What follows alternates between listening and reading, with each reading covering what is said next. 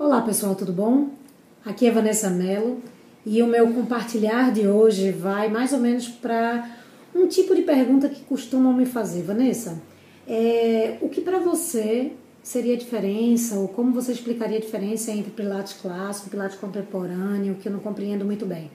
Na minha opinião e na minha visão de quem trabalhou já por muitos anos com Pilates mais contemporâneo, com Pilates que hoje eu conheço, trabalho, que é o método clássico, de que maneira eu explicaria?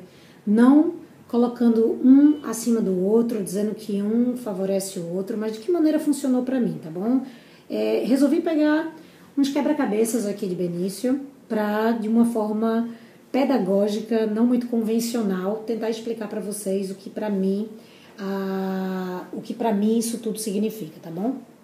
Então, na verdade, para mim, de forma muito resumida, é como se eu tivesse aqui as peças de diversos quebra-cabeças, todas misturadas. Faz de conta que para aqui, para o vídeo ser mais rápido, é, eu já deixei esse montado, mas faz de conta que todos eles estivessem desmontados e misturados. São lindas e incríveis peças que vão formar lindos quebra-cabeças, mas que quando esse quebra-cabeças aqui, essa figura, estava misturada nesse bolo, me deixava um pouco confusa. Eram muitas peças nas quais eu, às vezes eu não sabia o que fazer, tá certo? Então, o que eu fiz quando eu fiz essa imersão dentro do sistema clássico. Desde que eu comecei a fazer, o que me fez como profissional foi a capacidade de montar o quebra-cabeças do sistema que originalmente Joseph Pilates determinou como sendo o método contrologia ou o método que depois e posteriormente ficou sendo chamado de Pilates, tá?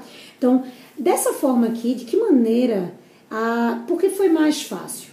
O meu filho, por exemplo, que tem mais experiência que eu com os seus quebra-cabeças, ele soube facilmente separar essas quebra, mamãe, essas peças aqui são de um quebra-cabeças, essa é de, essas são de outro e esses daqui são de outro. Então, vamos montar só esse aqui. E para montar esse aqui, a sistemática que ele utilizou foi: eu vou separar as pecinhas cinzas das pecinhas vermelhas desse, desse aviãozinho, mais as azuis, mais as do céu, mais as de cada boneco. E foi a forma que ele encontrou para montar esse sistema que ele depois consegue visualizar por completo, tá?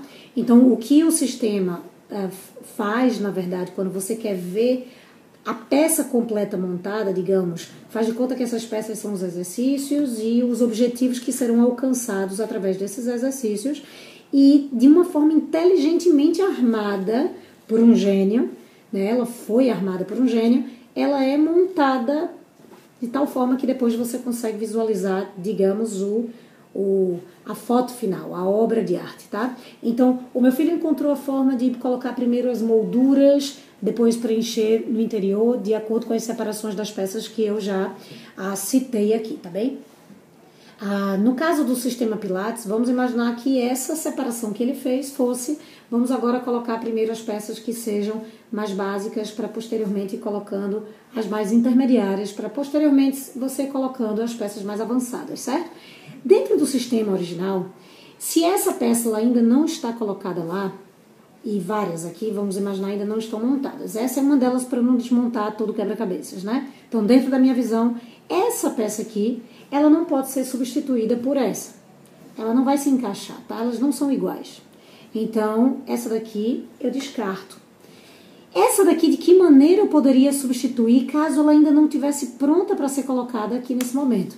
De repente, levando em consideração aqui a peça do quebra-cabeças em si, eu poderia, por exemplo, retirar primeiro o brilho que compõe a película que está aplicada nessa fotografia, nessa foto do quebra-cabeças, antes dele ser recortado, tá? Ou depois disso eu posso simplesmente retirar a cor da peça e deixar só no tom preto e branco. E depois disso eu posso retirar a película da foto. E aí vai ficar, por exemplo, apenas a parte mais de cartolina do papel cru por trás da, da pecinha ou do papel onde está sendo colado toda a foto, que depois se transformou na pecinha do quebra-cabeças, certo? O nome disso seria pré-pilates, ou as modificações necessárias, mas a pecinha, ela continuaria sendo exatamente a mesma, certo? É dessa maneira que a gente vai construindo esse sistema aqui, tá? Então, a maneira que para mim se tornou mais fácil foi que muitas vezes eu consegui, dentro desse trabalho, eu consegui enxergar melhor o trabalho que eu já fazia previamente, tá?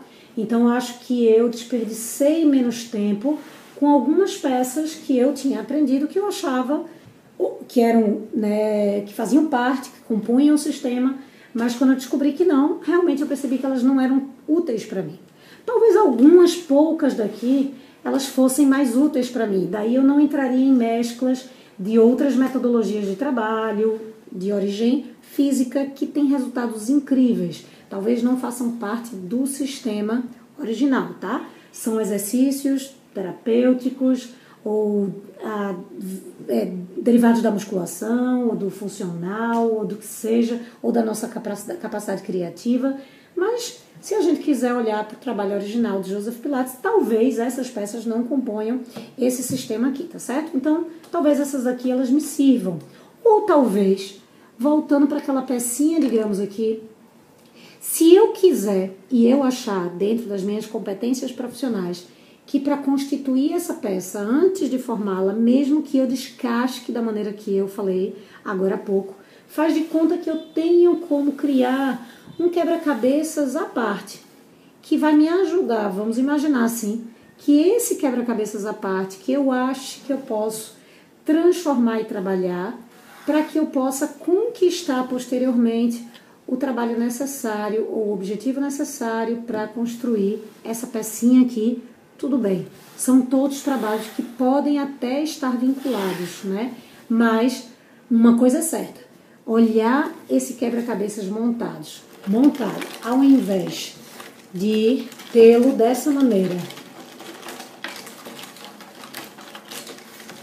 E ainda mais, misturado a essas peças, não tenha dúvida que foi o melhor trabalho que eu pude fazer na minha cabeça e na minha organização pessoal e profissional, né? Então, essa é a forma que normalmente eu pedagogicamente tento esclarecer ah, de como funcionou dentro da minha cabeça, tudo fez mais sentido.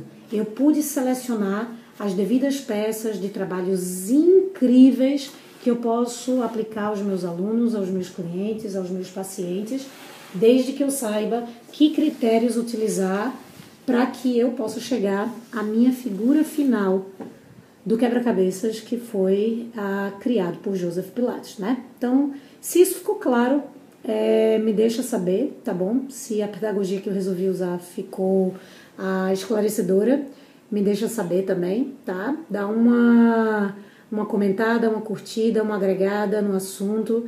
É, vamos colaborar para que as pessoas simplesmente compreendam. Às vezes as pessoas andam às cegas. É muito é muito compreensível quem encontre, se encontre no método clássico e se apaixone e não volte atrás ou não conheça outro sistema. E há quem conheça o sistema contemporâneo com algumas ah, influências de outros trabalhos e seja não só feliz, mas realizado e tranquilo e, e competente e que provoque resultados. O importante disso tudo é o trabalho com respeito profissional, e que se saiba o que é cada coisa. Eu acho que é muito importante a gente ter o conhecimento disso aqui para que a gente possa, com clareza, com esclarecimento interno e esclarecimento a respeito do trabalho de Joseph Pilates e por respeito a ele saber que nós conhecemos isso aqui para que a gente possa determinar o que a gente vai trabalhar como soma, tá bom? Então essa é a minha dica do dia, foi o meu compartilhar de opinião, tá bom? Espero que vocês tenham gostado. E a gente fica para a próxima, tá bom? Cheiro no coração.